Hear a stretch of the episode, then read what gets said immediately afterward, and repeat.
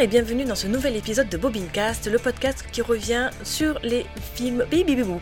Le podcast qui revient sur les films du mois sortis au cinéma et sur plateforme. Ce soir, il sera question des films du mois d'avril avec le plus célèbre des plombiers, j'ai nommé Super Mario Bros. On restera dans les films d'animation, mais cette fois plus poétique avec Suzume. On partira dans l'univers fantastique avec Donjons et Dragons pour finir avec le retour du film de KPDP avec les trois mousquetaires. Pour m'accompagner ce soir, Aurélien et Jean-Charles sont présents. Bonsoir les garçons, comment allez-vous ce soir Hello Bonsoir. Ça va très très bien et toi? Mais ça va nickel, hein? Plaisir. Trois jours de repos, ça fait du bien. Vous êtes bien reposés Je n'ai littéralement rien fait de mon week-end. Bah ça fait du bien. Jean-Charles, t'es en pleine préparation pour Cannes, toi Ouais, et puis bah moi ça a rien changé du tout. hein. On est fermé quoi qu'il arrive le lundi, donc euh, ça change pas grand-chose. Mais ouais, la dernière semaine avant Cannes, donc on va commencer à s'accélérer. Ça se passe aussi bien que l'année dernière, et puis euh, ce sera bien déjà. Tout est réservé, tout est booké. Euh, On est ouais, le- l'hôtel est bon.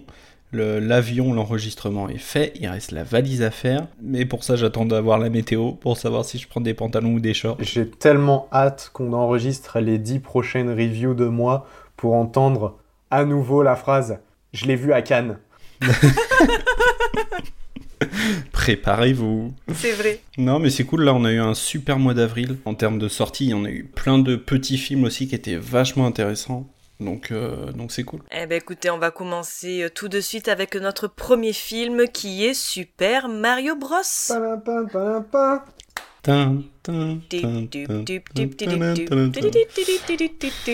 être long. Je suis là? Viande fraîche pour le hachoir. Ne lui prête point attention. Il a une bonne bouille, mais il est... Il doit y avoir un moyen de sortir. On ne peut pas s'échapper. La seule issue est la douce délivrance de la mort. Tu le fais exprès ou quoi? Je détruirai le royaume champignon Bowser sera bientôt là. Je n'ai pas peur. Je ferai n'importe quoi pour mon frère. On va réussir à le sauver. Ça va chauffer Toi, tu l'auras bien caché C'est marrant Allez Prêt? C'est parti! Film d'animation américo-japonais produit par Illumination, et non Illuminati, comme je l'ai dit la dernière fois, et Nintendo, avec les voix de Chris Pratt, Jack Black, Anya Taylor-Joy et Seth Rogen, pour une durée de 1 heure et 30 minutes. Alors qu'ils tentent de réparer une canalisation souterraine, Mario et son frère Luigi, tous deux plombiers, se retrouvent plongés dans un nouvel univers féerique à travers un mystérieux conduit. Mais lorsque les deux frères sont séparés, Mario s'engage dans une aventure trépidante pour retrouver Luigi. Wouhou It's me, Mario Je vais faire que des bruitages. hein. Hello we go Allez Jean-Charles, je te laisse commencer. Bah, c'était vachement bien. C'était vraiment, vraiment trop bien. Moi, j'ai kiffé. Je l'attendais euh, énormément. Euh, J'avais juste vu le tout dernier extrait dans un film qui était sorti dans les salles Ice et il y avait un partenariat entre euh, les CGR et le film pour proposer un extrait de deux ou trois minutes, je crois. Et c'est tout ce que j'avais vu du film. Et déjà, j'avais, j'avais kiffé. C'était super drôle, c'était super beau, c'était super bien fait. Ça pour l'entièreté du film.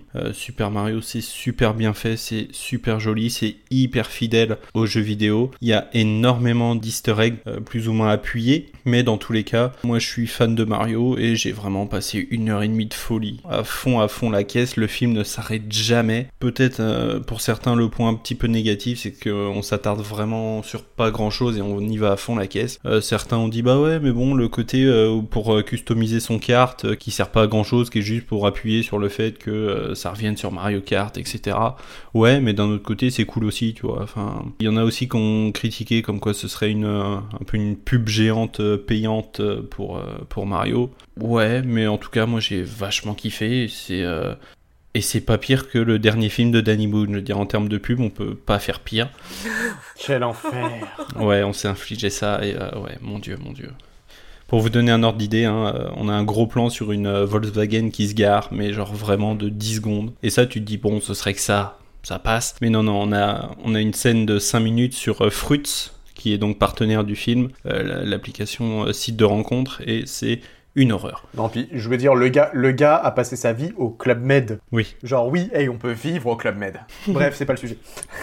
Bref, non, Super Mario, c'est génial. Pour ma part, je l'ai vu en VF uniquement. J'attendrai euh, sûrement sa sortie digitale ou en Blu-ray pour euh, mater la VO, parce qu'apparemment la VO est aussi très très bien. Mais euh, pour le coup, VF, parce que ça m'arrangeait, et puis que de toute façon, la VF a été encensée par euh, le monde entier, et ça c'est cool, donc autant en profiter. Et toi, Aurélien? Bah écoute, je suis totalement d'accord avec tout ce que tu viens de dire. Pour revenir un peu en arrière, j'ai vu les bandes annonces du film. En fait, dès la première bande annonce, c'était l'extrait de Bowser qui détruisait le, château des pingouins. Je l'ai vu en VF et à ce moment, je me suis dit, ok, la VF est extraordinaire. Et du coup, j'ai suivi un peu cette bataille qu'il y a eu sur Twitter de, hey, si vous changez la VF, si on a un star talent, ça va être l'enfer. Et euh, du coup, c'est une petite victoire un peu parce que je sais que je crois justement c'est euh, la chargée des voix euh, sur les bandes annonces qui s'est battue auprès de Illumination pour avoir des voix euh, françaises, enfin garder ça et ne pas avoir de star talent. Les voix sont parfaites pour les personnages tous. En VO j'ai pas vu mais vu comment euh, Jack Black fait la com pour euh, Bowser, euh, je ne doute absolument pas qu'il doit être exceptionnel dans le rôle. Bon, Chris Pratt, je pense beaucoup moins. Mais bref, en termes d'animation, c'est extraordinaire. Genre vraiment dans les mouvements de Mario, oui, on reconnaît totalement le personnage, on reconnaît totalement tout. Dans la disposition, la- le mouvement de la caméra, il y a plein de petites références. Je vois la, la première scène où ils vont faire une intervention. T'as la caméra qui passe sur le côté, tu te retrouves avec vraiment le truc, le platformer en fait, clairement, la grosse référence platformer, et du coup le château à la fin aussi, qui a un, un fast-food. J'ai vraiment trouvé ça sympa. En fait, ouais, il y a une succession de références qui, que tu sois fan de Mario ou pas, en fait, tu vas apprécier parce que tu vas dire, ah tiens, je la connais et je l'ai. Elle est pas forcément poussée, je trouve. Moi, les, je trouve que les références sont assez, euh, on va dire, diluées dans le truc. Mais vu qu'il y en a beaucoup, bah ça passe bien. C'est un peu Ready Player One pour le coup, à l'époque. T'avais beau en avoir énormément, vu qu'il y en avait plein partout tout le temps, tu disais oh ok et tu passes à autre chose. Je trouve qu'elles sont tellement bien amenées et tellement, entre guillemets, futiles pour le scénario, en fait. T'as la rêve, t'as la rêve, tu l'as pas. Euh, c'est juste un mec qui prend un carte et qui choisit son carte et basta, quoi, tu vois. C'est pas appuyé, je veux dire, t'as Luigi qui rentre dans un château hanté, tu te dis pas oh c'est Luigi's Mansion, regardez les gars, c'est Luigi's Mansion. Non, C'est ça. on te dit hey tu l'as, non c'est pas grave, on Mm, passe. Ça passe à autre chose. Et en fait, il y a plein de trucs comme ça qui sont vraiment cool. Pour le coup, moi, le, le délire des cartes, autant ouais, j'ai vu qu'il y avait pas mal de gens qui avaient critiqué de oui, pourquoi ils fabriquent leurs cartes personnalisées? Je me suis dit, les gars, euh, depuis le début, ils sont dans un royaume champignon, ils se déplacent en tuyau. Est-ce que vraiment choisir son carte personnalisée, c'est vraiment le truc qui fait chier? Non, le, là où je rejoins quelques personnes qui peut poser un peu problème, c'est que bon, c'est pas l'esprit du film et c'est pas ce qu'ils cherchent à faire, mais euh, un propos de fond, ça aurait pu être intéressant. Là, c'est vrai que bon, on a toujours cette histoire de euh, faut combattre Bowser, faut sauver le royaume champignon, il faut voilà. C'est vrai que pour le coup, si tu creuses, tu trouves pas grand chose en termes de réflexion. Je pense que ça aurait pu être poussé sur le côté, euh, je sais pas, euh, je pense à Peach pour le coup qui est totalement différente des jeux vidéo. Là, dans les jeux vidéo, elle est tout le temps kidnappée, tout ça. Là, c'est quand même une femme forte et intéressante. Je pense que ça aurait pu être poussé un peu plus le truc de Ouais, mais c'est une femme, elle a pas forcément besoin d'être sauvée. Et encore moins par un plombier moustachu. Mais en soi, le film est vraiment bon. Il y a des bonnes idées de réalisation, de mise en scène. L'animation est vraiment sublime. Tout ce qui est en fait le travail de la texture et de la lumière est vraiment ouf. La, salopette de Mario, elle a vraiment un effet un peu jean. euh. Il y a la, scène dans, l'eau à un moment donné. Il se retrouve avec Donkey Kong en fait euh, dans l'océan. J'ai trouvé ça vraiment super bien fait. En fait, fait mouiller bah, même du poil de Donkey Kong. J'ai trouvé ça ouf. Donc voilà, je trouve c'est très beau et je conseille fortement que même pour les petits et pour les grands. Et juste pour rajouter, la BO est signée Brian Taylor, qui nous a sorti la BO des films insaisissables, et c'est le monsieur derrière la musique de la Formule 1. Voilà, je pose ça là. Bah du coup, vu que t'en parles, je trouve que la chanson sur Peach est extraordinaire. Il me semble avoir vu quelque part qu'il voulait la faire concourir aux Oscars, Oui. mais je suis pas ouais. sûr. Et, et je me suis dit, mais allez-y, foncez. et je trouve que toute la bande originale de Mario a vachement bien été réadaptée. Carrément. Parce qu'en fait, je sais, j'ai découvert qu'en fait, ils avaient repris plein de musiques de plein de jeux différents. Ils l'ont retravaillé tout ça, et je trouve que c'est, ça passe super bien. C'est pas trop poussé, enfin trop appuyé pour, euh, encore une fois, faire du, du fanservice. Si vous êtes fan de Mario, vous allez reconnaître toutes les musiques que vous connaissez et qui sont remis au goût du jour et euh, réadaptées pour, euh, pour le film, et c'est vachement bien. Bisous Brian Taylor, je t'aime. Mais il est pas mort. Non mais je t'aime quand même. Oui, mais pourquoi, pourquoi, euh, C'est toujours ce que je fais pour euh, que mon bisou parte le plus loin possible. J'ai cru que t'allais dire Ah non, mais c'est parce qu'il habite au-dessus. Il est au deuxième en fait. J'y suis allée parce que les avis étaient bons. Ça ne m'attirait pas plus que ça, je me suis dit bon. Mais les avis ont fait que allez, vas-y. Et au final, je me suis régalée. Donc j'ai vu aucune bande-annonce, rien du tout. Et c'est vrai que quand j'ai découvert ça, euh, j'étais en fait j'étais mort de rire du début à la fin. J'ai bien aimé moi le- l'espèce de background en fait qu'ils ont donné à Mario et à Luigi, cette famille euh, italo-américaine dont le père bah, dénigre finalement le- l'idée que ses fils se lancent dans leur propre euh, entreprise. La chanson voix de Bowser, je m'y attendais tellement pas. Peach, Peach, Peach, Peachounette. J'ai fait, que c'est ça? Franchement, j'ai adoré. Pareil, quand il arrive dans le royaume là des pingouins et que tu les vois, ils envoient euh, plein de boules de neige et tout. Vous avez vu notre puissance Alors que rien, il ne s'est absolument rien génial. passé. C'était Moi j'aime beaucoup, c'est. Ce que je surkiffe, c'est la voix, tu sais, le, le roi pingouin, il a une voix super grave, vraiment, t'as l'impression que, tu sais, il est en mode, il l'envoie, il est en mode, alors, t'as compris ce que t'as vu? Le gars est tout petit, tout mignon, t'as juste envie de faire, Chut, ça va aller. Tiens, prends, prends ce lysopaïne. Le traitement de Peach, pareil, euh, cette princesse qui, bah, au final, on se doute que c'est, elle a fait un peu le même parcours que Mario, c'est-à-dire, bah, pourquoi, comment elle a trouvé le tuyau, on le sait pas. Et au final, elle est arrivée dans ce pays, puis elle est restée, puis elle a fait sa vie, et puis voilà, ça donne, c'est rapide, mais ça donne, voilà, une, une réponse, si on peut dire ça, qui est humain et qui se retrouve dans un royaume euh, qui, lui, ne l'est pas, quoi, enfin, qui est complètement, euh, enfin, fantastique. C'est vraiment une explication pour dire, ok, il y a une explication, c'est bon, allez, on passe à autre chose. C'est bien, moi je trouve qu'il n'y a pas besoin de plus, Bah. et puis c'est, c'est, voilà, c'est suffisant.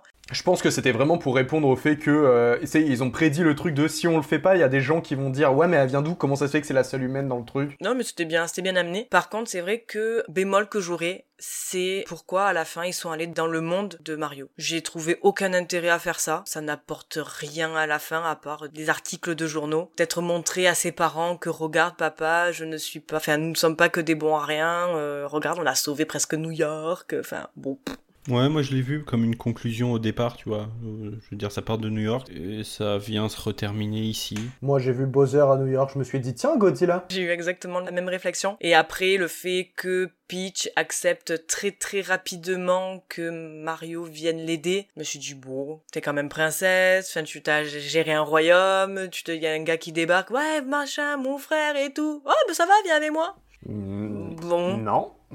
Je suis d'accord. À part ces deux petits trucs, franchement, non, tout le reste, j'ai beaucoup aimé. J'avais pas toutes les rêves. Par exemple, quand il te transforme en, en chat, quand il se transforme en espèce de, de raton laveur et tout. Je, je sais que ça fait partie des hum, nombreux euh, variantes de Mario. En vrai, on s'en fout. On comprend que dès que tu tapes sur le cube, que tu ramasses un truc, tu te transformes. Et franchement, moi, j'ai passé un bon moment. hein. J'ai la- le deuxième euh, Ouais, j'ai- post-générique. mais- j'ai pas vu la deuxième post générique, j'ai revu sur Il YouTube. y a l'œuf de Yoshi, je suis, oh non. C'est le truc qui, qui m'a un peu déçu euh, avec ma copine, on aime bien Yoshi, et du coup, on était en mode, on a vu une scène de deux secondes avec Yoshi, à un moment, il y a un troupeau de Yoshi, t'es en mode, ah, et là, on te dit, eh, mais t'as vu la scène? Quoi? Mais l'œuf? Quel œuf? Quoi D'où? J'ai vu un œuf, il y avait un œuf sur les cadeaux de mariage de Peach, mais euh, il, sait pas, il a pas éclos Mais euh, ouais, ouais, sinon dans l'ensemble, c'est un- c'était un très bon film. Donc euh, voilà, si vous avez l'occasion d'y aller, je pense qu'il va rester encore un bon moment au cinéma. Donc allez-y, voilà, petits, grands, grands-parents. euh, pas besoin d'avoir vu euh, 8 millions de films avant pour comprendre. Hashtag visé. Marvel Pardon, j'ai un chat dans la gorge, j'ai dit, j'ai dit Marvel Allez, bah écoutez, si on a fini avec ça, on va continuer avec notre prochain film. On va rester donc dans les films d'animation avec Suzume. Dis-moi, toi,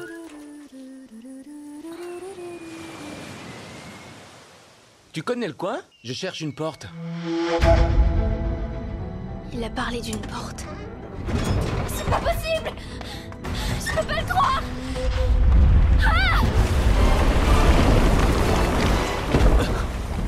Qu'est-ce que tu fais? Faut bien refermer cette porte, non? Quand les émotions disparaissent dans les endroits abandonnés, les portes s'ouvrent et le verre s'y faufile. Suzume Je t'aime bien. Et toi, tu es dans mes pattes. Quoi Mais qu'est-ce qui m'arrive Non, je rêve C'est pas vrai C'est quoi ce délire Tu ne peux pas venir avec moi, tu vas me gêner. Dans cet état, tu peux rien faire, t'es une chaise. Dans pas longtemps, il y a plein de gens qui vont mourir.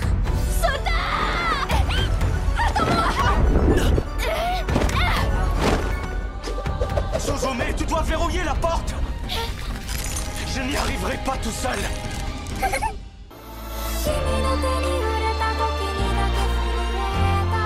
Comment est-ce que je pourrais oublier? Je reviendrai pour te sauver, c'est promis.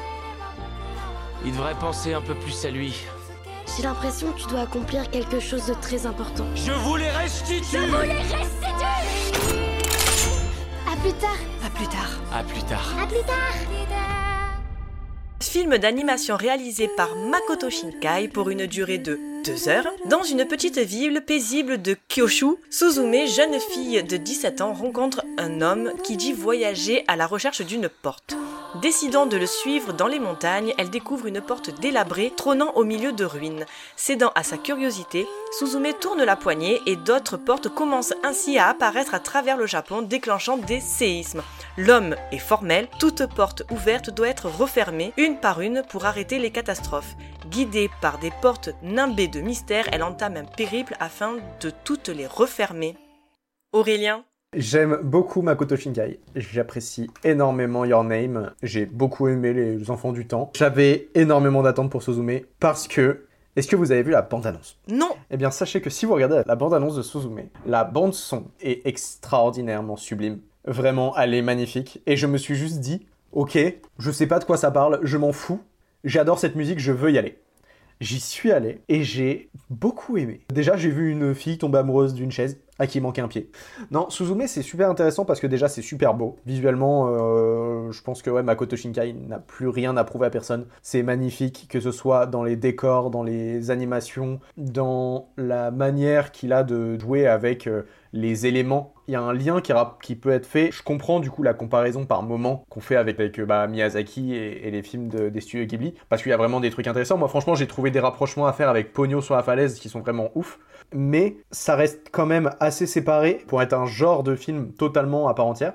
Et là où, du coup, euh, il arrive à surprendre, c'est dans l'histoire. Ce qui m'a surpris déjà, c'est que à tous les moments de l'histoire, je pouvais faire pause, faire un screen et mettre un nouveau fond d'écran. Ah ouais, c'est magnifique. Je pense que c'est le plan qui m'a marqué. C'est la première porte qu'on découvre. Tu sais, euh, elle arrive dans, cette espèce de, de, bâtiment là en cercle où il y a la porte au milieu de l'eau. Je me suis dit, bah là, j'étais dans la salle de ciné, j'ai juste eu envie de faire pause et de prendre une photo. Parce que vraiment, c'est juste magnifique. T'as une porte au milieu de nulle part, ça m'a fait penser à Monstre et compagnie. Oui, oui, oui.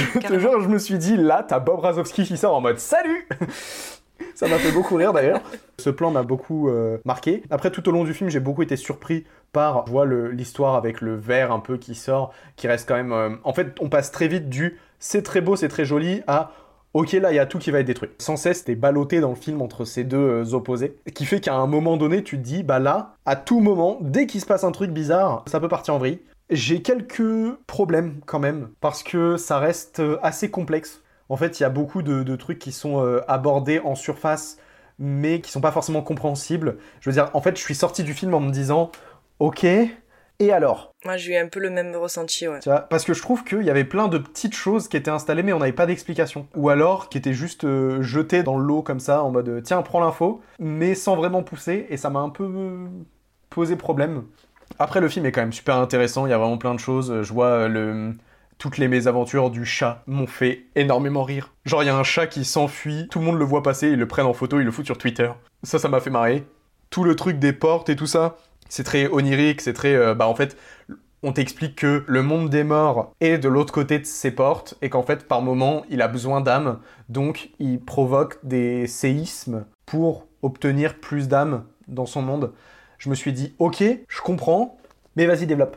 Et le problème, c'est que du coup, encore une fois, le film ne développe pas ça. Il continue de se concentrer en fait sur quelque chose de bien plus micro. C'est-à-dire, ils, ils, se concentrent essentiellement sur l'histoire de Suzume et de, du gars et pour le coup, voilà, je trouve que c'est le, peut-être le problème que, que j'aurais euh, avec, euh, avec ce film-là. Mais encore une fois, c'est un peu ce qui s'est passé avec les autres films de Makoto Shinkai. Je vois Your Name, par exemple, on t'explique pas le pourquoi est-ce que ces deux personnes-là communiquent, pourquoi est-ce que ces choses-là arrivent. Elles arrivent, c'est tout. C'est le chute, c'est magique. C'est pas vraiment... Oui, c'est un peu ça. J'aurais pas dit ça comme ça, mais oui, c'est un peu ça. Et du coup, ouais, c'est peut-être un peu dérangeant. En fait, ça marche bien quand l'alchimie se crée vraiment. Là, je trouve que malheureusement, il y a des moments où ça pêche. Je suis assez d'accord avec tout ce que tu as dit, Aurélien. Moi, c'est vrai que, pareil, je suis sortie de ma séance en me disant, et c'est vrai que finalement, c'est plus sur le voyage de Suzume qui est important que le côté fantastique avec le, le verre, parce que le verre, qu'est-ce que c'est, pourquoi, comment, on sait pas. Elle a des cauchemars, entre guillemets, quand elle est, euh, enfin, on apprend à la fin qu'elle était ben, dans le monde de l'au-delà. Comment elle y était, comment elle est revenue, on ne sait toujours pas. Elle arrive pas à rentrer dans la première et deuxième porte et elle arrive à rentrer à la fin. Pourquoi? C'est fait, je trouve, un peu, enfin pour un film de deux heures et qui table vraiment sur ça, ça fait, je pense, un peu, même ça fait que trois questions, ça fait ben, beaucoup de questions. Quand j'ai vu Your Name, j'ai, je suis ressortie déjà, j'étais un raisin sec. Comme tout le monde. J'ai pleuré comme pas possible. Et là, j'avoue que ça m'a donné beaucoup moins d'émotions. Ce ne sont pas les mêmes thématiques. Enfin, moi, j'ai la larme facile, donc c'est vrai que si j'arrive pas à pleurer, c'est que... Ah, par contre, j'ai chialé. Hein. Ah ouais? Pour- Pourquoi? Quand elle est euh, face à elle petite. Ah ouais? Ah, vraiment, j'étais. Ah, ouais, non, ouais. Ah Ah, j'ai j'ai fondu. ah, ouais, vraiment, bon, j'étais en mode. J'étais en mode. Oh, oh, c'est ça? Oh, oh, les bâtards. Et pff, Ah ouais Ah purée, moi pas du tout, quoi. Bon, ok. Mais par contre, euh, ça m'a plus ému quand elle euh, le retrouve, donc, euh, Sota, et qu'elle veut le sauver, quoi, par tous les moyens. Elle dit non, je veux, je veux sauver ma chaise. J'ai aimé tout son voyage. Au début, tu te dis, bon, elle va juste... Enfin, elle part de chez elle, elle va dans les montagnes, puis elle redescend, puis elle, bon, elle se retrouve sur le ferry, tu dis, bon, mais ça va, elle va faire demi-tour, elle va retourner chez elle. Et puis non, et plus le film avance, et plus elle va de plus en plus loin et tout. Et j'ai trouvé ça... Enfin, j'ai adoré ce truc de se dire, euh, bah, de toute façon, elle va pas s'arrêter, quoi, jusqu'à ce que... euh, Bah, déjà, jusqu'à qu'elle ferme les portes, et puis après, jusqu'à ce qu'elle le sauve Sota. Elle s'arrêtera pas, quoi, parce que voilà, elle a eu un big crush sur lui, puis en même temps... voilà, il y a de quoi. logique. Elle trouve une nana de son âge qui vend des clémentines, enfin qui est sur dans une exploitation de clémentines. Viens, ben, viens dormir à la maison. C'est vraiment, ouais, j'irai dormir chez vous, quoi, le truc. euh. J'y ai pensé. j'ai pensé à Pékin Express. Oui, aussi, de fou. J'ai trouvé vraiment les rencontres qu'elle faisait avec cette nana qui a à peu près son âge. Ben, viens dormir à la maison. Bon, ben, je dois continuer. Ok, ben, j'espère qu'on se reverra et tout. Alors que les nanas, littéralement, elles se connaissent que depuis 24 heures, quoi, même pas. Fait du babysitting. Ouais, ouais, ouais, mais Qui a fait barman. C'est ça, elle se retrouve après avec une nana qui est euh, entre gui- ouais, c'est une hôtesse quoi. Elle tient son bar à hôtesse. Et pareil, ouais, garde garde mes minots, mais si tu peux m'aider, ça m'arrangerait. Et en fait, elle elle fait vraiment de, de super euh, belles rencontres. Et moi, c'est vraiment ça que j'ai retenu finalement, c'est ce- tout son tout son voyage. Et euh, après, le c'est vrai que le côté fantastique, je l'ai mis un peu de côté parce que forcément, les questions euh, que je me posais et qui n'ont pas eu de réponse, bon, ben au final, euh, tant pis quoi. C'est pas grave. En fin de compte, tu vois, genre justement, ce voyage-là, je pense que c'est ça qui est le plus important dans le film. Oh, justement, nous, on se pose des questions sur le côté fantastique, mais en fait, là, on te dit clairement que petite, elle était perdue. Elle a grandi avec sa tante. Et du coup, là, on a vraiment le voyage initiatique de elle. Elle se retrouve elle-même, elle découvre qui elle est en s'aventurant, tout ça, en essayant de sauver le monde, même si c'est qu'un prétexte. Et à la fin, du coup, elle se guide elle-même dans l'autre monde vers la sortie pour euh, relancer l'aventure. Et du coup, en fait, c'est ce truc-là, cet aspect-là qui m'a fait chialer au moment où elle se retrouve. Parce que je me suis dit, ok, ça, c'est la conclusion de l'histoire de elle. Parce qu'au final, tout le côté onirique et tout le côté fantastique, il sera toujours là. On te le dit, ça fait des milliers d'années qu'il y a ce système de les portes, faut les refermer, t'as des gardiens et tout ça. Et bien après elle, il y aura toujours ça. Par contre, elle, son histoire, elle commence à ce moment-là, au moment où elle perd sa mère, au moment où elle est euh, dans l'autre monde. Et là, elle a fait le tour, au final, la boucle, la boucle. C'est ça. Moi, ce que j'ai trouvé alors intéressant, je vais faire une comparaison. Il y a hum, l'album là de Suga, donc un chanteur de BTS qui est sorti et qui a euh, fait un clip qui s'appelle Amygdala. En fait, ce rapport, c'est en fait la- la- la- l'amygdale, en fait, c'est quelque chose que tu as dans ton cerveau et en fait qui garde le mauvais, tout ce qui t'est arrivé de, de mauvais dans ta vie, en fait, c'est stocké là. Et ce coup de porte, un moment, ça y est dans son clip où il essaye justement de sortir que ces mauvais souvenirs en fait euh, ressurgissent sans cesse, sans cesse, sans cesse. Enfin, il y a, y a toute une histoire derrière. euh, Enfin bon, bref, c'est pas le sujet. En fait, le clip m'a beaucoup fait en fait penser aussi à ce truc de petite, elle savait pas qui elle était. Elle en fait des cauchemars en plus, et c'est justement à la fin où elle fait la paix avec elle-même, elle fait la paix avec sa tante. Elle repart vraiment sur de bonnes bases que elle arrive à passer cette porte en fait. Mais voilà, franchement, j'ai fait cette comparaison. Je me suis dit, le voyage qu'elle a fait en fait, ben ça a été euh, apaisant pour elle et euh,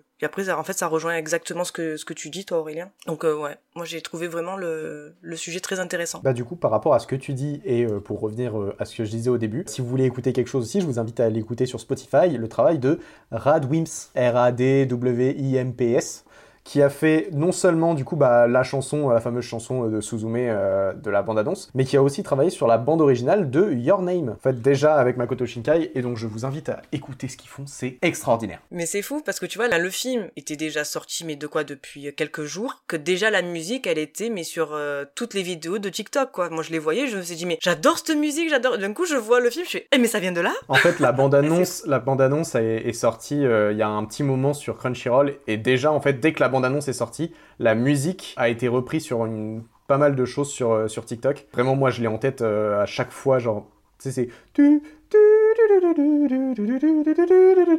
C'est vraiment, c'est juste le côté un peu féerique et tout, ça me, ça me transporte, je suis trop fan. Ouais, moi ça me fait penser, euh, pour ceux qui regardent des, des K-dramas, à Gobelin. Vous voyez l'acteur principal de hum, Le Dernier Train pour Busan Voilà, bah, il joue dans cette série-là. Mais c'est vrai que ça a un peu des, les, mêmes, euh, Mm. les mêmes tons, et, euh, mais ouais, sur le coup, euh, je me suis fait un peu avoir. Et après je me suis dit, mais c'est ça Je suis, oh, c'est fou Bah du coup, allez écouter de eux euh, Suzume et euh, Sparkles. C'est la musique de Your Name. Allez, on va poursuivre avec le côté fantastique cette fois, avec Donjons et Dragons. Alors voilà, on est une bande de voleurs.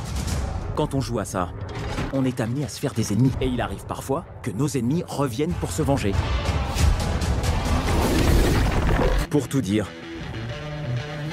on a aidé qui il fallait pas à voler ce qu'il fallait pas. On pensait pas libérer la plus grande force maléfique que le monde ait connue.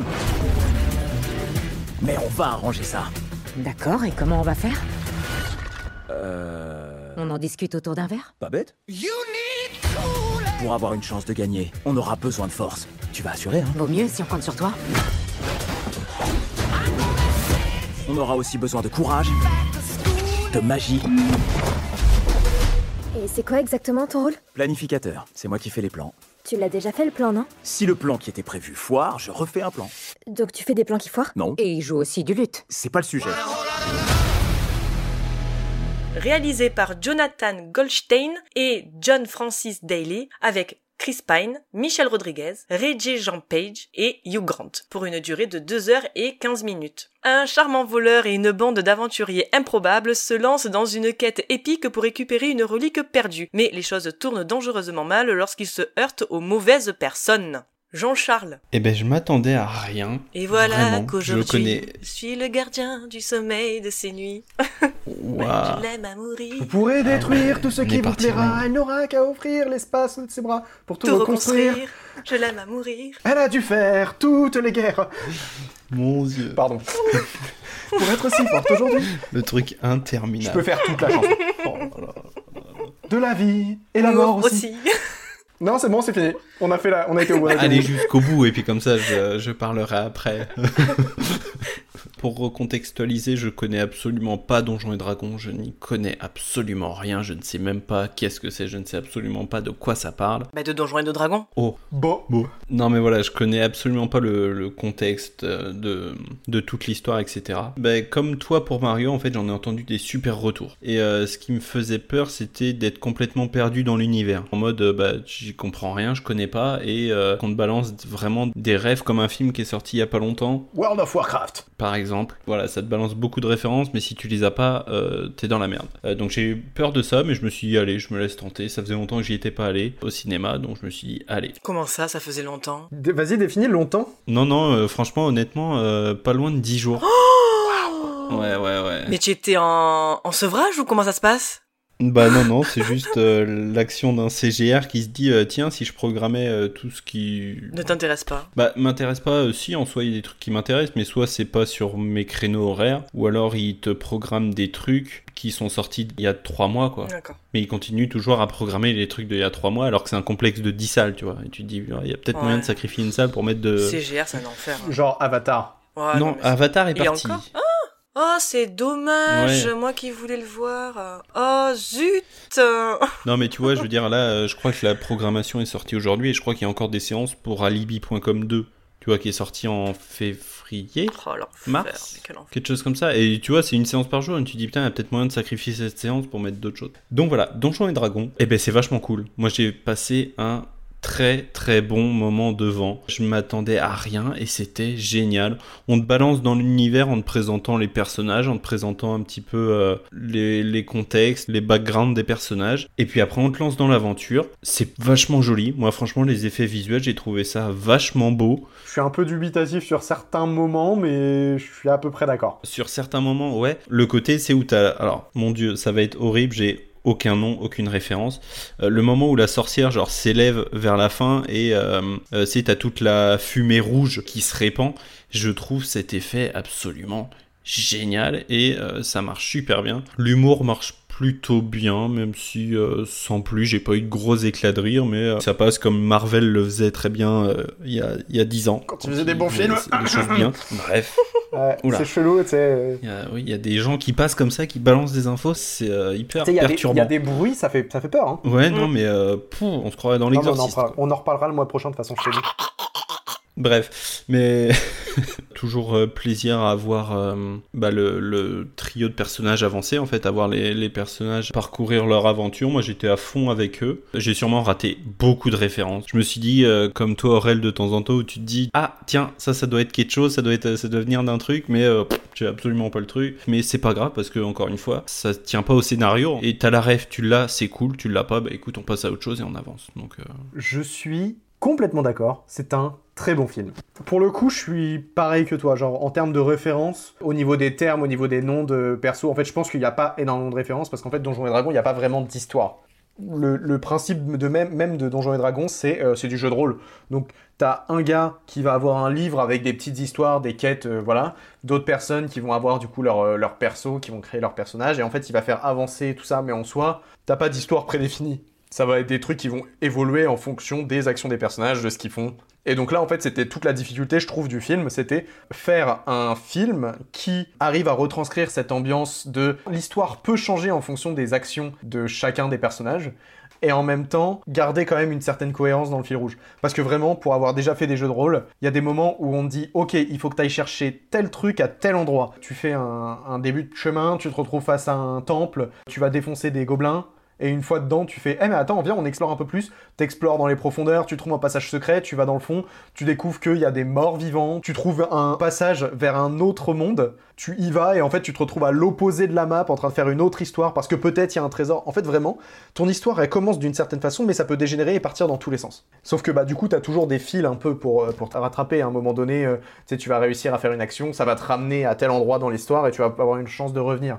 Donc en soi, l'histoire est pas posée. Et c'est ça qui me faisait peur quand je suis allé voir le film. Et au final, c'est vraiment bien parce que tous ces petits trucs de jeu de rôle que tu peux ressentir quand tu fais avec tes potes, ou bah, en fait il y en a. Si tu veux, le, principe même du jeu de rôle, c'est le dé. Le dé 20 face, tu le lances tout le temps. Parce que dès que tu vas faire quelque chose, on te dit vas-y, fais un jet de dé, peut-être tu le réussis, peut-être pas. Et à savoir une chose, c'est que quand tu fais 1, quand tu fais 20, c'est un, réussite critique, c'est genre incroyable. tu veux tirer une flèche dans l'épaule du gars, tu fais réussite critique, bam, tu lui tires dans la tête. Mais quand tu fais 1, c'est un échec critique. Et l'échec critique, ça peut provoquer énormément de choses. Exemple, dans le film, à un moment donné, il se retrouve dans un monde un peu bizarre, avec des démons, il y a un dragon obèse, voilà. Et donc ils se retrouvent face à un pont, et on leur dit, pour traverser le pont, c'est tout simple, il faut suivre absolument un certain chemin. Donc il faut avancer de telle manière, telle manière, telle manière, telle manière. Et à ce moment-là, il y a un des personnages qui appuie sur une plaque, le pont s'écroule. Dès le début. Avant même qu'il monte sur le pont. Et là, je me suis dit, tu vois, là, si on était vraiment dans un jeu de rôle, il y a un des gars qui a fait un, un lancer de dés, il a fait 1. Le maître du jeu, il a fait, eh ben écoutez, le pont est détruit. Qu'est-ce que vous faites? Et je me suis, en fait, il y a plein de moments comme ça dans le film où c'est juste des mecs, vraiment, quand tu connais le jeu de rôle, tu te dis, bah là, le gars, il a fait un 1. Il tire une flèche, ça touche pas du tout le bon endroit. Ou alors, ils mettent un portail sur un tableau et le tableau, il se retrouve bloqué. Du coup, le portail ne sert à rien. Et c'est plein de petits détails comme ça qui font des rappels au jeu de rôle ou même des questions à des morts, tu vois. Ça, pour le coup, c'est le genre de truc, c'est, je te jure, il y a une scène où il pose des questions à des morts d'une bataille pour Ouais. euh, avoir des réponses. c'est génial. Et je me suis juste dit, c'est tellement le genre de truc de, à vouloir discuter avec tes potes de qu'est-ce qu'on lui demande, on se retrouve dans la merde à lui poser des questions idiotes, où lui il répond à des questions idiotes, et du coup on est obligé de recommencer 15 fois la même chose pour pouvoir réussir. Donc en fait, ça, c'est vraiment juste retranscrire l'essence même du jeu de rôle. Pour tout ce qui est du reste, l'histoire est vraiment cool, les personnages sont super intéressants, je trouve que Chris Pine en barde, c'est extraordinaire. Vraiment, Michel Rodriguez, à tape. hein. Michel Rodriguez. Je me suis dit, ouais, c'est Letty dans Fast and Furious, quoi. Ouais, c'est ça, avec un petit coup de vue en plus, mais, euh, mais elle est là, quoi. Pour le coup, Hugh Grant, j'ai l'impression qu'il choisit, là, depuis, vous avez vu euh, Glass Onion, il fait une petite apparition. J'ai l'impression que ça fait quelques années, il se dit, eh, ma carrière, elle est faite. Et il choisit que des petits rôles sympas où il se fait du bien. Dans The Gentleman aussi, moi j'ai beaucoup aimé. Dans The Gentleman, dans Glass Onion, il fait une petite apparition, il tape une barre et puis voilà. Dans celui-là, il est extraordinaire. Je sais pas si vous avez vu son interview aux Oscars. Il a été interviewé par une journaliste qui lui demande du coup euh, qu'est-ce que vous attendez un peu de, de cette cérémonie? Vous avez des envies pour certains films euh, Voilà. Il fait Non, pas particulièrement, non. Elle lui dit Ah, mais euh, vous avez, vous avez joué dans des, dans des films, pourtant, est-ce que peut-être qu'il y en a un que vous voulez soutenir un peu plus? Il fait Non, je pense que tous tous les films méritent d'être, euh, de recevoir une récompense, quoi. Lui, il fait Et euh, votre expérience dans Glass Onion, c'était, c'était enrichissant? Il fait Ouais, c'était sympa, ouais. Ok. Et qu'est-ce que vous portez sur vous là actuellement? C'est un costume. Ah, bah c'est mon costume habituel. Oh, le gars, il en a rien à péter. Et vraiment, il y a un mec qui a tweeté ce truc-là en disant Faut donner un Oscar à Hugh Grant pour le rôle du Je suis là pour le bar. De ouf. Ah, mais Et juste vraiment, ouf. cette interview m'a fait me dire ce mec est un génie parce qu'il est là, il a sa place dans le cinéma mondial et il est juste en mode salut. Moi, je viens dans les mains, les mains dans les poches, je fais deux trois coucous, deux trois photos, euh, puis je viens discuter avec les gens. Et dans le film, c'est exactement ce qu'il fait. Sauf que ça lui va bien, c'est exactement le rôle qu'on lui demande de jouer et c'est parfait. Pour les effets visuels, moi pour le coup, je trouve qu'il y a certains passages qui sont un peu moyens.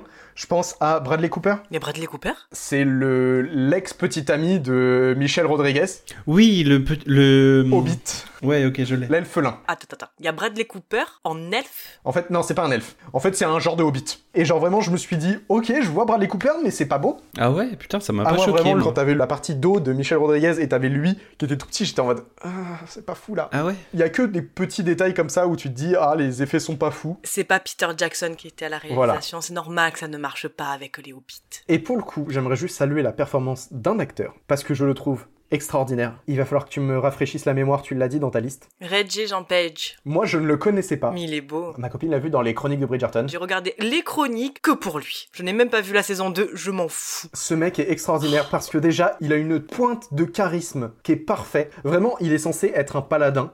Paladin, pour ceux qui connaissent pas le type de personnage, Aragorn. Aragorn est un paladin. Lui, c'est un paladin, et tu le vois, il est un peu mystérieux, un peu énigmatique, bien propre sur lui. Très, tu l'emmènes sur un champ de bataille, il bute tout le monde. Et c'est ce qu'il fait. Genre, déjà, la- dans sa manière d'être, dans son rapport avec Chris Pine, le, le combo des deux, je trouve que c'était hilarant parce que t'avais le Bard qui voulait jouer le. C'était euh, le duo Chris Pratt et Thor, tu vois. C'était Star-Lord et Thor dans Avenger. Bah là, c'était le même genre, mais en mieux. Et je me suis dit, ok, bah j'adore le délire. Et à la fin, il y a une scène, j'étais mort de rire dans la salle, juste parce que tu le vois partir tout droit. Et que t'as Chris Pine qui est en mode, regarde-le, il part la tête droite. En allant tout droit sans même savoir où il va. Ah, un rocher, peut-être il va le contour. Ah, non, non, il, il passe dessus. Ouais. Ouais, il continue tout droit. Et vraiment, tu sais, tu le vois marcher comme ça, il monte sur le rocher, il saute, et il continue tout droit. Et j'étais mort de rire C'était extraordinaire. Et franchement, j'ai passé un très très bon moment devant ce je m'attendais absolument pas à ça, et je pense qu'il faut absolument le voir. hein. Je viens de, de me rappeler d'un truc. On parlait juste avant de Super Mario. On a fait l'éloge de, de la VF et de... Voilà, on a pris des vrais comédiens de doublage qui connaissent leur boulot. Et j'aimerais saluer la communication de... Je crois que c'est Paramount qui, allez, deux jours après la sortie de Super Mario, dit « Dans Transformers, Rise of the Beast, on vous amène un YouTuber. allez Ciao C'est pas tout, ils ont mis Mister V. Oui. Ils ont mis aussi Dorothée. Oui, j'ai vu, j'ai vu. Mister V et Dorothée font les voix françaises de dans Transformers euh, Rise of euh, je sais pas quoi. J'ai vu le truc. J'ai dit, les mecs, le pire timing ever. On fait la promotion des comédiens de doublage. On leur dit, voilà, c'est un vrai métier. Le lendemain, vraiment, allez, deux jours après, Paramount. Voilà, on vous balance un youtubeur. C'est cadeau. Ça a lâché un, t'inquiète, je gère. C'est ça. Quel Mais attention, par contre, euh, je crache absolument pas euh, sur qui que ce soit ou quoi. C'est vraiment le truc même du bad timing, quoi. Vraiment du truc de putain, merde. Bah pour avoir vu la bande-annonce, euh, je suis pas certain que j'irai voir euh, le prochain Transformers.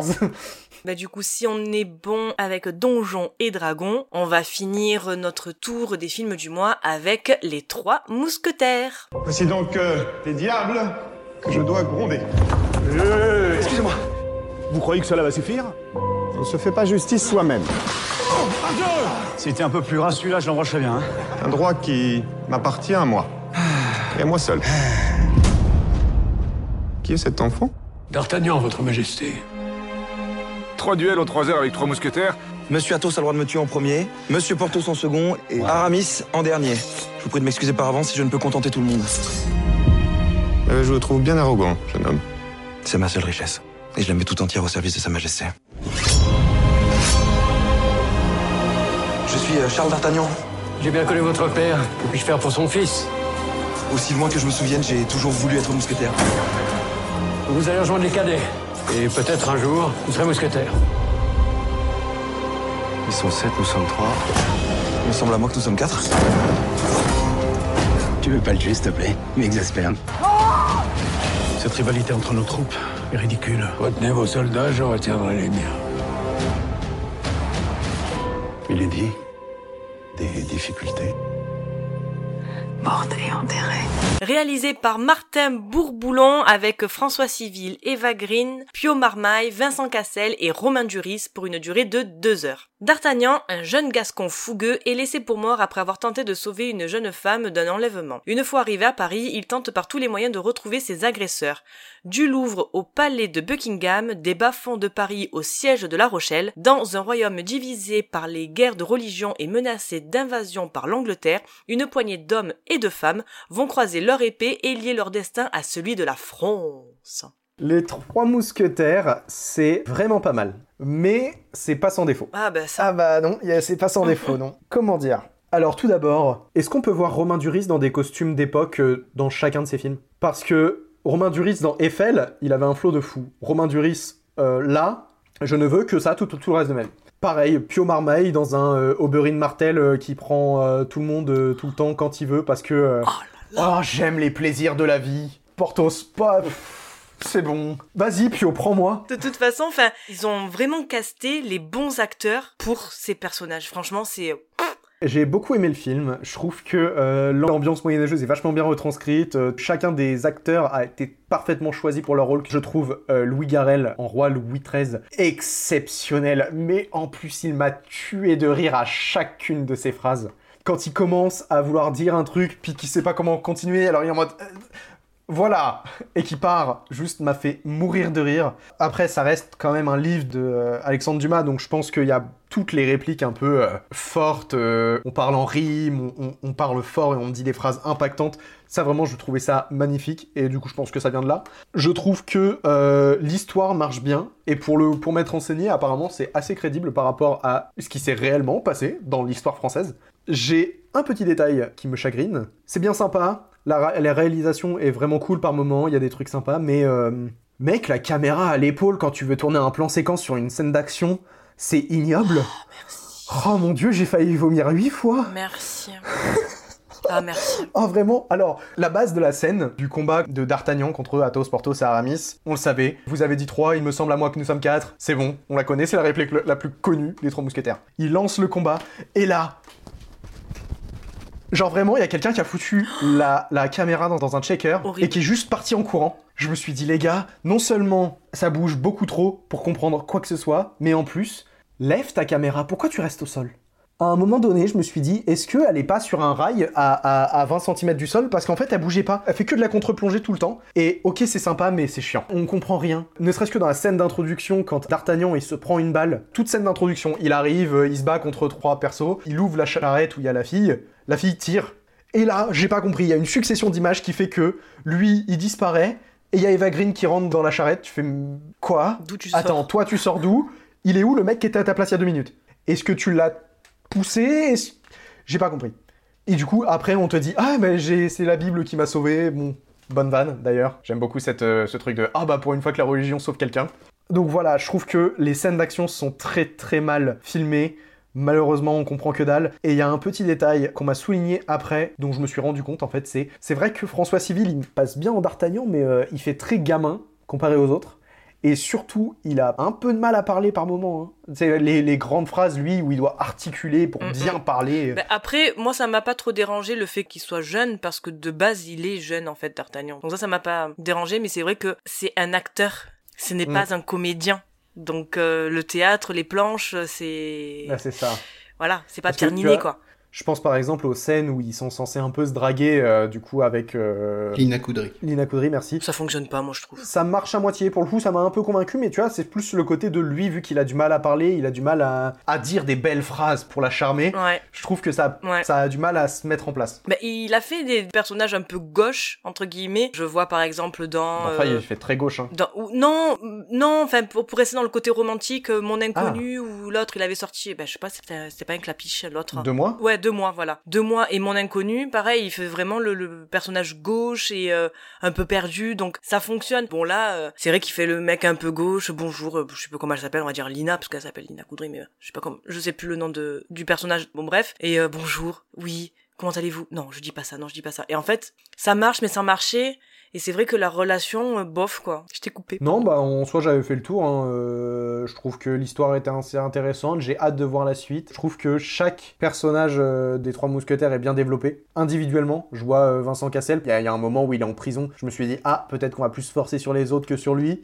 Au final, il y a un re- retournement de situation où on arrive à le voir un peu plus et à pousser euh, son histoire. Le personnage d'Eva Green m'intrigue énormément et j'ai très hâte d'en savoir plus. J'ai beaucoup de mal avec Eva Green de base, mais je trouve qu'elle elle joue parfaitement son rôle. Elle est très énigmatique et en même temps, bah, on comprend que euh, elle est là euh, surtout pour, pour l'argent, quoi. Parce que clairement, elle est sous les ordres du cardinal de Richelieu qui la paye. Elle, elle a aucun bénéfice autre que l'argent dans cette histoire de guerre. Je suis très très euh, hypé pour la deuxième partie qui sort à la fin de l'année. Moi, j'étais un peu déçue déjà par rapport aux scènes d'action. La caméra, euh, shake, shake, shake, shake, shake, shake, là, j'en pouvais plus. C'est bon, le sépia, pareil. Tout le film, quasiment, c'est avec euh, du sépia. Par contre, moi, pareil, je suis comme toi, j'ai adoré euh, Louis Garrel. Genre, euh, c'est moi le roi. Voilà. C'est moi qui décide, c'est moi le Un roi. roi n'a pas de pied pour faire marche arrière quand il le- le faut. Voilà. Allez, rentrez chez vous. C'est ça, c'est Voilà, la petite tape sur les doigts. Non, ça, j'ai bien aimé. Mais sinon, à part ça, ben, en vrai, il m'a, pas, pff, ni chaud ni froid, quoi. Le film, vraiment, euh, je suis pas ressorti euh, déçu, je suis pas ressorti enjoué. Je suis pas ressorti, je suis encore dans la salle. Voilà, je suis encore dans la salle. Et euh, non, mais en vrai, euh, mitigé. Franchement, mitigé. Alors pour le coup, j'attends la suite parce que ben, je pense que ça n'a pas, ça a pas été fait dans d'autres films. Enfin, du moins de ce que j'ai vu. Donc ouais, plutôt euh, hypé pour la suite. Et parce que moi, contrairement à toi, Aurélien, moi j'adore Eva Green, quoi. J'aime bien son jeu d'actrice, même s'il est assez répétitif, elle a cette façon de parler, sa posture, enfin bon bref. Après, dans l'ensemble, euh, les acteurs sont bons, euh, comme tu dis, Romain Duris, moi tous les jours. hein. Ce Romain Duris multiverse. C'est ça, totalement. Jean-Charles? Eh ben moi j'ai adoré. Moi j'ai passé un super moment devant. C'est du cinéma français comme on en voit rarement. Je suis hyper hype pour la suite, comme vous. Je trouve ça génial déjà le, le concept de bah tu sors un film tu vois au mois d'avril et puis t'as la hype qui monte, elle va redescendre un petit peu, elle va remonter avec la sortie DVD et puis arriver à la fin de l'année on te balance le second opus sans avoir à attendre deux ou trois ans la suite. Donc ça c'est vachement cool.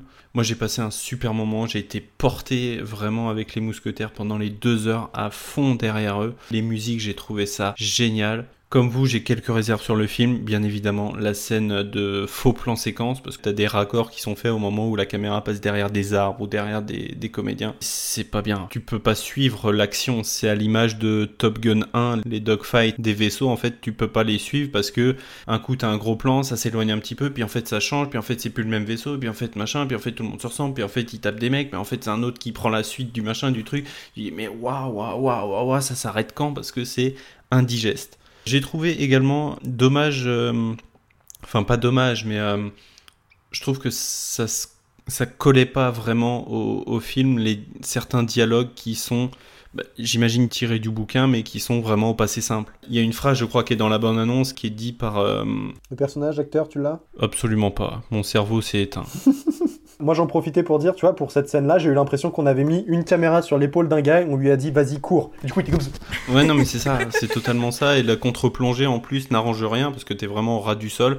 Alors ça met les personnages vraiment en valeur, t'as vraiment cette impression de puissance. Mais par contre, bah, c'est impossible de suivre l'action. Et donc, euh, dommage l'utilisation de certains dialogues, euh, notamment Vincent Cassel, c'est dans la bande-annonce, qui se fait. euh, percuté par François Civil et qui sort une phrase au passé simple qui colle pas du tout en fait au dialogue général du film et tout ça. Je te rejoins totalement Louis Garrel dans le rôle du, du roi est incroyable. Moi, j'ai kiffé le rôle du cardinal de Richelieu, joué par Eric Ruff, qui est le directeur de la comédie française, et je trouve qu'il a complètement la gueule de l'emploi. J'ai vu le cardinal, j'ai fait, ouais, ok, là il en impose quoi. Mais sinon, dans le film, moi, m'a porté pendant deux heures la scène de l'attentat à la fin. J'étais à fond dedans et ça m'a pris au trip vraiment. J'étais essoufflé. Pour le coup, cette scène d'action-là, moi, je trouve qu'elle est merveilleusement bien filmée et je trouve que la musique m'a vraiment porté à fond dans la scène. Et voilà, hâte de voir la suite. Il y a du beau, il y a du moins beau, mais euh, pour moi, ça reste une très belle production française et, euh, et j'aime ça. Ah ouais, pour le coup, moi, la scène de l'attentat euh, final, euh, je suis pas du tout d'accord avec toi. Ah ouais? En fait, je trouve que cette scène d'action-là, vu qu'il y a beaucoup de gens qui courent dans tous les sens, en fait, j'ai l'impression que la caméra a fait, a fait ça, en fait, et en fait, elle se téléporte dans tous les sens, qui fait que je comprends pas où ça court. Ah ouais Je comprends pas d'où vient le, le danger. Ouais, d'où vient le danger. En fait, ouais. tu sais que t'as mis le mec en haut, mais du coup, les autres qui débarquent en fait avec euh, et qui commencent à se battre à l'épée, entre tous ceux qui sortent, Vincent Cassel qui est au sol avec le roi, j'étais en mode attends, contre qui vous vous battez là? Parce que j'étais perdu et j'ai j'ai pas compris tout ce qui s'est passé jusqu'à ce qu'ils sortent avec le roi en fait. Je te rejoins totalement sur le truc de bah on voit pas trop euh, qui d'où vient le danger machin et tout, mais d'un autre côté je trouve que ça colle parfaitement au moment quoi. Je veux dire mec il y a un attentat, tu sais pas d'où vient le danger. Je veux dire Ouais. t'es là, tu protèges, tu regardes, tu vois un mec qui bouge, tu dis ah putain c'est peut-être lui, c'est peut-être pas lui, il vient vers toi, ok c'est lui machin. Et donc moi j'ai vu ça comme ça, mais j'ai été porté par la musique et par euh, et par la, la puissance de la scène. Non mais je comprends, hein. moi franch- franchement je te dis c'est juste là parce que Oui, j'étais juste perdu. Alors, euh, la suite, c'est pour fin d'année, hein, c'est ça? Ouais, novembre ou décembre. Décembre, ouais. Donc, euh, potentiellement, il pourra rentrer dans notre bilan de l'année. Probablement. On vous en parlera en fin d'année. 13 décembre. Ah, pour être 13 précis. Ah, ça va être short. Mmh, Mmh. ouais. Allez, on va continuer à vous parler de films, de séries et autres avec nos recommandations du mois.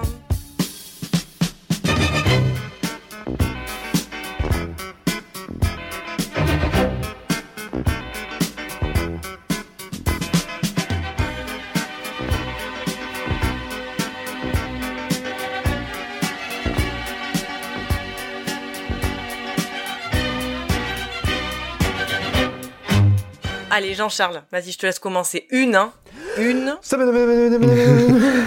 Non, non, ça va, j'en ai que 13. ce ça va. Je voulais revenir encore une fois sur Boges parce que c'est génial. J'ai commencé Ghost of Tsushima sur PS5. C'est génial, c'est super beau. En ce moment, dans certaines salles, il y a Mad God, un film d'animation en stop motion euh, de Phil Tippett. Phil Tippett, c'est le mec qui a fait tous les effets visuels de Spielberg. Ah. Voilà, je pose ça là. D'accord. C'est cadeau. Ou encore euh, Chevalier avec Heath Ledger que tu m'as fait découvrir Alice que j'ai enfin vu. C'est génial, les plans de joutes sont incroyables. Sinon, il y a La Conférence, un film de Matti Geshonek qui voilà qui est sur une réunion qui a eu lieu pour sceller le sort de millions de juifs. J'en dis pas plus, allez le voir, c'est glaçant. Mais je voulais juste vous parler ce mois-ci du dispositif qui a été lancé par euh, France Télévisions et Canal+ en marge du Festival de Cannes. Vous allez pouvoir découvrir sur Canal+ et sur France.tv, l'application complètement gratuite de France TV, des dizaines et des dizaines et des centaines de programmes dédiés au Festival de Cannes. Ça a déjà commencé sur France.tv, vous pouvez découvrir une quinzaine de films, je crois, qui sont disponibles entièrement gratuitement, je le précise, et ça va se dérouler encore sur toute la durée du festival jusqu'à quasiment fin mai où vous allez découvrir des films d'anciens festivals. Canal Plus également va sortir quasiment tous les films qui n'ont pas déjà sortis, qui sont sortis du festival de l'année dernière.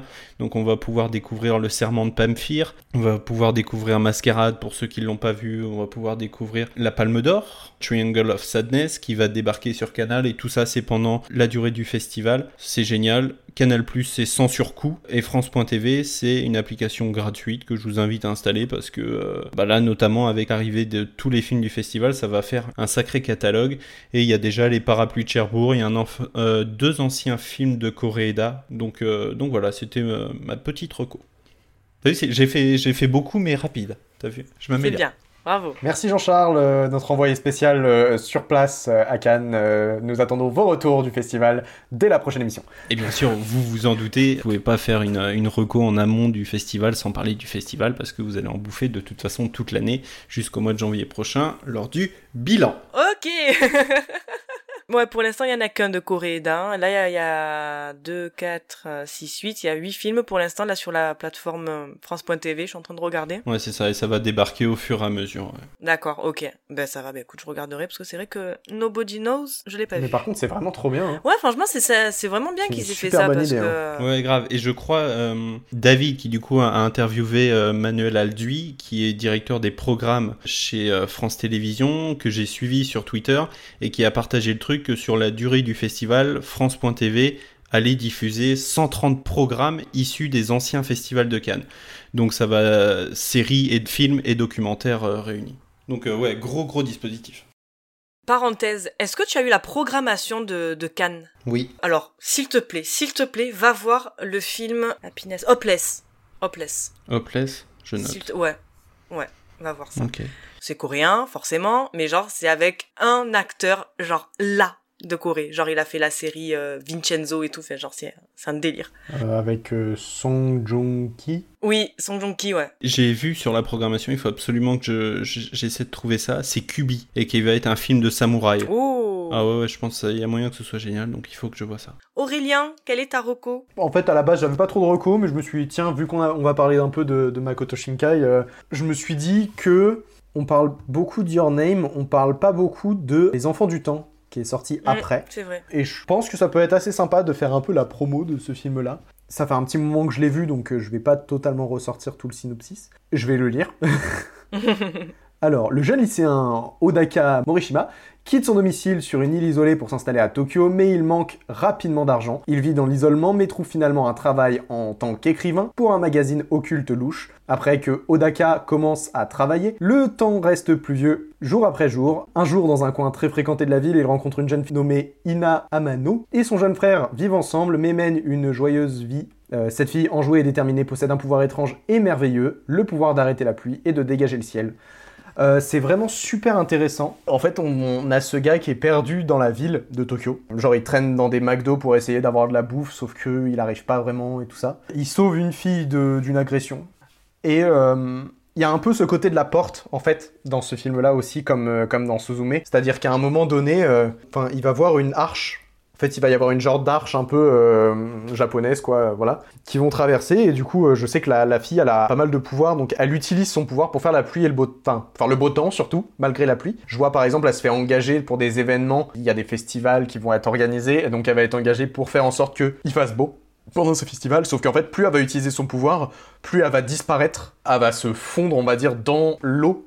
Et donc en fait, on a cette, euh, cette poursuite de d'abord lui qui essaie de s'en sortir, puis qui se rend compte, puis qui commence du coup à, à vivre une idylle tous les deux, à se créer une histoire ensemble, jusqu'au jour où, euh, à force de s'effacer en fait pour le beau temps, elle va disparaître et donc lui va partir à sa recherche coûte que coûte pour essayer de la ramener en fait dans, dans notre monde. C'est vraiment très très particulier, c'est très beau et en même temps très triste. Euh, c'est moins impactant que Your Name, encore une fois. Je pense que Makoto Shinkai n'arrivera jamais à atteindre le côté impactant qu'il a eu avec Your Name. Mais euh, c'est pas comparable, parce que là, cette fois, on a vraiment quelque chose qui est totalement différent. En fait, on va suivre un personnage qui est extérieur à l'histoire, qui va juste la vivre avec quelqu'un. Il pourrait tout juste, lui, aller vivre sa vie et continuer ailleurs.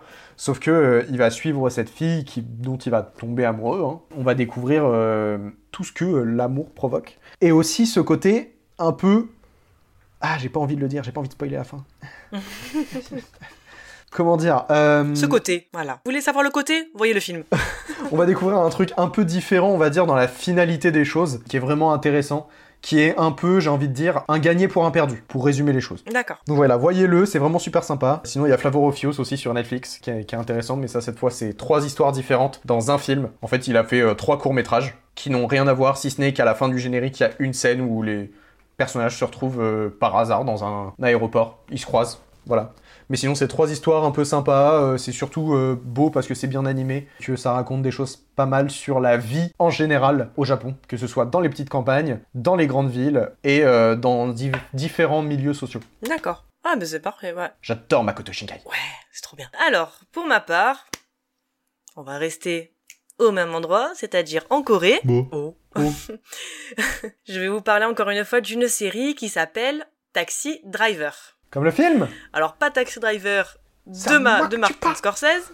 You talking to me C'est à toi que je parle. Oui, toi, personne qui m'écoute, c'est à toi que je parle. Regarde cette série parce qu'elle est très intéressante. Est-ce que tu peux garder tes AirPods dans tes oreilles quand je te parle, s'il te plaît?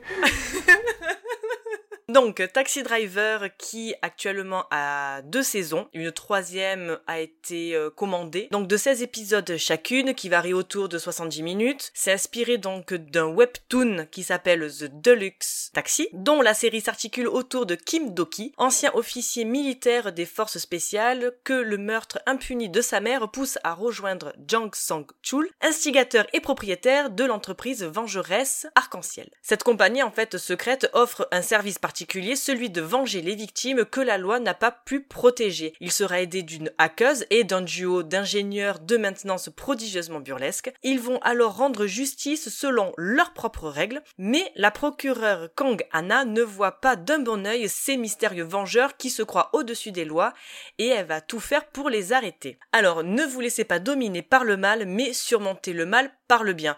Telle est la phrase que l'on peut lire dans le salon du fondateur de Rainbow Taxi. Et pourtant, en fait, la série frôle avec la limite de la moralité. Se faire justice soi-même n'est pas la solution, mais quand la justice légale est trop longue ou inexistante, la frustration, elle, est trop forte. C'est ce que va vivre la procureure Kang, dont sa foi légale chancellera lorsqu'elle éprouvera personnellement, en fait, les failles du système judiciaire qu'elle représente. La justice peut-elle réellement exister en dehors de la loi, et la fin justifie-t-elle les moyens? La logique très manichéenne à laquelle se réduisait jusque là en fait le conflit moral opposant la procureure au vengeur gagnera considérablement en nuances. En fait, ce que j'aime dans cette série, outre le côté vengeance et action, donc vengeance, je vous en avais parlé le mois dernier avec The Glory, ou euh, le côté, encore une fois, vengeance et action, je vous en avais aussi parlé avec My Name, là pour le coup. Euh, là, ce que j'aime, c'est que beaucoup de thématiques plus délicates les unes que les autres, en fait, ils sont abordées et malheureusement, dans certains cas, sont tirés de faits réels. On a l'esclavagisme moderne dont une femme souffrant d'un important retard mental en sera réduite. On a une société informatique dont sa fortune est due à la revente en masse de vidéos pornographiques tournées et obtenues à l'insu des jeunes femmes. On a l'arnaque à la carte bancaire et au compte bancaire plus précisément avec des personnes âgées vivant dans de petits villages ou encore l'envers du décor de boîtes de nuit huppées qui n'ont aucun scrupule à droguer de jeunes filles, femmes, pour leurs clients fortunés. Oui, je vois ta tête Aurélien. Ouais ouais, il y a énormément en fait de thèmes comme ça qui sont abordés et l'histoire ne tient pas que sur un épisode. Des fois, ça tient sur deux, voire trois, même sur quatre épisodes, en fonction de la complexité, en fait, de l'histoire. Alors, l'acteur principal, justement, en fonction de ses histoires, va endosser différents personnages et va jongler entre toutes les personnalités fictives qu'il incarnera avec brio. Les personnages féminins, quant à eux, ne sont pas en reste dans la série avec des femmes fortes et déterminées. Donc, on n'a pas la, la, la nana qu'il faut sauver à tout bout de champ pas du tout, c'est presque même elle qui sauve les hommes. Et euh, donc voilà, la série donc elle est ponctuée de courses-poursuites, de prises d'otages, d'infiltrations sous couverture, de machinerie bien menée. L'équipe ne manque ni d'ingéniosité ni de moyens en vue de rendre justice à sa clientèle abandonnée du système judiciaire. Donc voilà, la série arrive tout au long de ces deux saisons à se renouveler sans jamais perdre en intensité ou être dans la redite. Donc voilà, c'est vraiment une série que je vous conseille si encore une fois vous aimez ce genre. Mais c'est vrai que voilà, on a euh, des personnages qui sont, en fait, on a vraiment une équipe qui est euh, très complémentaire, c'est-à-dire qu'on a le sérieux, la comédie, mais surtout le sérieux, le dramatique avec l'acteur principal. Et puis c'est vrai qu'avec les deux, là, on a un, Dupont et Dupont, mais qui sont excellents, quoi. Oui, j'ai une question du coup, c'est disponible sur quoi? Saison 1, c'est disponible sur Netflix, parce que ce n'est pas une série Netflix. Les deux saisons sont sur Rakuten Viki. Alors, on va faire une petite promo. Rakuten Viki, si euh, vous voulez regarder des dramas, il y a énormément de séries qui sont gratuites. On peut en regarder certaines, alors ça vous donne un peu l'eau à la bouche, vous en regardez quatre et après, ben, vous prenez l'abonnement. C'est l'un des abonnements les moins chers qu'il y a actuellement. C'est-à-dire que c'est encore moins cher que Amazon. Ça coûte 4 euros. Moi, j'ai payé l'abonnement, je crois, 46 euros pour l'année. Donc, euh, c'est vraiment pas du tout cher. Alors après, je consomme énormément de séries coréennes. Mais voilà, saison 1, saison 1 sur Netflix et puis les autres sur, euh, sur Viki Rakuten. C'est cool. Merci. Pas intéressant. Ça marche. T'as d'autres recos? Qui c'est à moi? Oui, bah oui, euh, tu nous dis que t'en as 75 millions. Eh ben écoute, ouais, voyez Festen. il était disponible, je crois, sur je crois que c'est Amazon Prime. Voilà, film de Thomas Winterberg qui avait fait Drunk. Et là, c'est tout simplement voilà un dîner, un repas de famille, mais durant lequel va y avoir des révélations qui vont venir euh, troubler le dîner. C'est quasiment un film d'études, un film de fin d'études, un film d'étudiant. C'est filmé, tu vois, en mode caméra épaule. Ça bouge beaucoup, mais euh, les dialogues et l'histoire sont d'un malaise. J'en dis pas plus parce que ça risquerait de, de divulgacher le film, mais c'est hyper intéressant. Et puis, euh, ouais, bah, Chevalier, hein, les plans de joute. C'est vachement bien quand même. Oh là là. J'ai préféré ça à Dernier Duel. Hein. Oh non. L'ajoute à la fin. Hein. Oui, oui, l'ajoute, oui, oui, oui, oui. Mais j'ai préféré ça à Chevalier. Si vous, si vous avez l'occasion, regardez ce film. Il y a des anacronismes, mais on s'en fout. Rien que l'ouverture du film, ça se fait sur du Queen. ça m'a surpris. Tu sais, j'étais en mode, j'étais en mode, je, je lance le film et euh, je suis sur mon téléphone juste pour envoyer un message. Puis j'entends Queen, je fais, attends, je me suis goré de film, il y, a un- il y, y, y a un truc là, c'est pas possible là. Si on parle d'ouverture de film sur du Queen, moi je veux parler de Wayne's World. hein. Ça s'ouvre sur. euh, Bah littéralement la scène d'intro, ils sont tous dans une voiture. Bah, Ah, ah, c'est la scène d'intro. Petite petite blague. La scène d'intro de Wayne's World, ils sont Ah, tous dans une voiture et Oui. ils écoutent Bohemian Rhapsody. Oui. À savoir que dans le film Bohemian Rhapsody, il y a Mike Myers qui joue euh, un des producteurs qui dit que qui dit à Freddie Mercury ça marchera jamais votre truc et qui lui dit clairement euh, bah aucun jeune va mettre ça à fond dans sa voiture en remuant la tête quoi. Alors que euh, retour dans les années 90, c'était lui qui le faisait. euh, J'adore Wayne's World. Ah, il est pas mal. C'est vrai que je me rappelais plus que c'était la scène d'intro. Oh, c'est tout au début. Ok. Eh ben allez, j'en rajoute une petite parce que voilà, les Gardiens de la Galaxie 3, c'est vachement bien, c'est hyper beau. Vraiment, j'ai jamais vu un, enfin j'ai vu. Mais on en parlera le mois prochain. le mois prochain. Ouais, mais justement, c'est c'est pour ramener sur le mois Non. prochain, tu vois. Visuellement, Ah. c'est. euh, Moi, j'ai pleuré 12 fois et demi, ça te va? Oui, ah bah ça clairement, hein, là tu Ah ouais, tant que ça Ah ouais non. Mais non. Je suis sorti déshydraté. Ouais. hein. Ah ouais Ah ouais, si, si. C'est pas compliqué. Pour moi, je peux te dire que. Oui. Oui, vas-y. Vas-y, vas-y, vas-y. Vas-y, commence. Non, non, toi d'abord. Ah, ok. Non, toi d'abord. la trilogie, la trilogie euh, Les Gardiens de la Galaxie surpasse tout ce que Marvel a pu faire jusqu'à aujourd'hui. Waouh. Ah ouais. C'est pas compliqué, hein. James Gunn là avec, avec les Gardiens 3, il a fait un drop de Mike, il a dit les gars, je m'en vais sur ça. C'est mon dernier. Bisous. Ouais, non, c'est ça. Et c'est vraiment incroyable. Visuellement, j'ai jamais vu un Marvel aussi bien fini depuis des années. Hmm. Depuis le hyper début. beau. c'est Depuis, hyper depuis bien. Les Gardiens de la Galaxie 2. Comme ça, allez voir le film ce mois-ci et puis on en reparle le mois prochain. Voilà, Je fais exactement. de la pub pour, pour amener notre audience le mois prochain. Oh Excusez-moi, pardon. Oh là là, mais qu'est-ce qu'il est fort. Ah Mais qu'est-ce qu'il est Mais la fort. strate de com est millimétrée C'est un truc de fou. Allez, eh ben écoutez, c'est sur ce teasing pour le mois prochain que nous allons clore l'émission. L'émission. L'émission. L'émission. On n'est absolument pas mon cœur. C'est absolument pas le. Non. Non, pas du tout, non, c'est bon, j'ai l'habitude maintenant, c'est pas grave. Je le prends, je le prends bien, pas de problème. Merci les garçons donc pour votre présence ce soir et d'avoir fait vivre cette émission. Nous on se retrouve. Pardon, c'est la musique de Mario. Il est en roue libre, ça y est. T'as chopé une étoile aussi. euh.